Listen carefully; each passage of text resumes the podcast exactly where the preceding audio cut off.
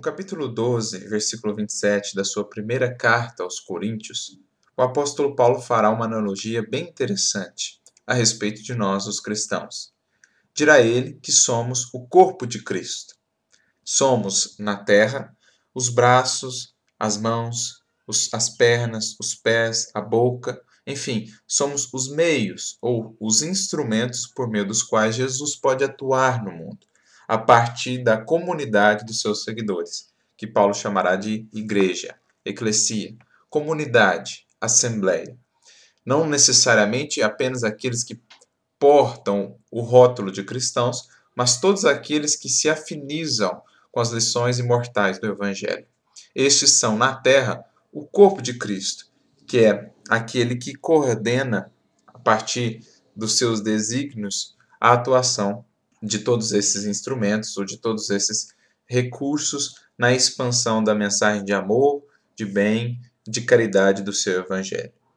Mas o mais interessante, e é o que nós gostaríamos de trabalhar aqui, é podemos analisar essa passagem também da perspectiva da importância do nosso corpo físico enquanto esse instrumento de ação no mundo, porque é ele que nos permite estar novamente aqui no palco da vida, faceando as lições, as provas, os obstáculos que nos permitem crescer, amadurecer e exercitar o que temos aprendido com Jesus. Nesse sentido, o nosso corpo físico, tantas vezes negligenciado, ganha uma importância tremenda. Passa a ser uma das maiores concessões, uma das maiores dádivas que recebemos do alto, de maneira a nos dar a oportunidade de aqui estarmos novamente aprendendo, evoluindo ou sendo instrumentos de Jesus na, no progresso do mundo e, consequentemente, no nosso próprio progresso. Então, uma mensagem também enxergada por essa perspectiva de valorização do nosso corpo enquanto instrumento de ação do espírito, enquanto esse elemento que oportuniza tamanho crescimento para nós.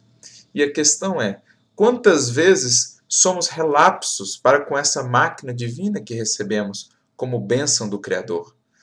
Quantas vezes, no cômputo geral né, da nossa espiritualidade, não levamos o cuidado com o corpo em análise? Cultivar a espiritualidade é também cultivar um instrumento para o desenvolvimento dessa espiritualidade. No caso, aqui enquanto encarnados, o nosso corpo. Mas muitas vezes negligenciamos o corpo Descuidamos da nossa saúde, cometemos excesso, o relegamos à preguiça, à ausência de disciplina, né? geramos todo tipo de desequilíbrios que culminam mais adiante em enfermidades, ah, o próprio cultivo das nossas emoções desequilibradas, que acaba por prejudicar o corpo e muitas vezes diminuir a vida útil que ele deveria ter enquanto planejamento reencarnatório. Enfim, são uma série de consequências danosas das nossas atitudes equivocadas, dos nossos desequilíbrios, da nossa invigilância, que acabam por prejudicar, por menosprezar essa concessão divina, que é instrumento do, do Mestre, do Cristo, na expansão do bem na terra. Então, vale aqui uma reflexão em torno do cuidado que temos tido com o nosso corpo. É o que Emmanuel vai fazer no capítulo 33 do livro Ceifa de Luz, uma mensagem intitulada Ante a Bênção do Corpo, em que ele comenta esse versículo que citei, e ele diz assim: Preserva o teu corpo a afeição do trabalhador responsável e consciente, que protege o instrumento de serviço que a vida lhe confiou. Foge ao tormento do excesso, ao azinhavre da preguiça e à excitação da imprudência. Três pontos: excesso, e aqui nós podemos falar excesso de comida, excesso de qualquer coisa que esteja relacionada à alimentação. Podemos falar excesso de trabalho também, excesso de descanso. É, todo tipo de excesso acaba sendo prejudicial. A zinhavre da preguiça, ou seja, a preguiça que, que nós vemos, por exemplo, na natureza, na, na enxada que deixa de trabalhar e cai na ferrugem, o mesmo se processa com o nosso corpo. É preciso manter a dinâmica dele.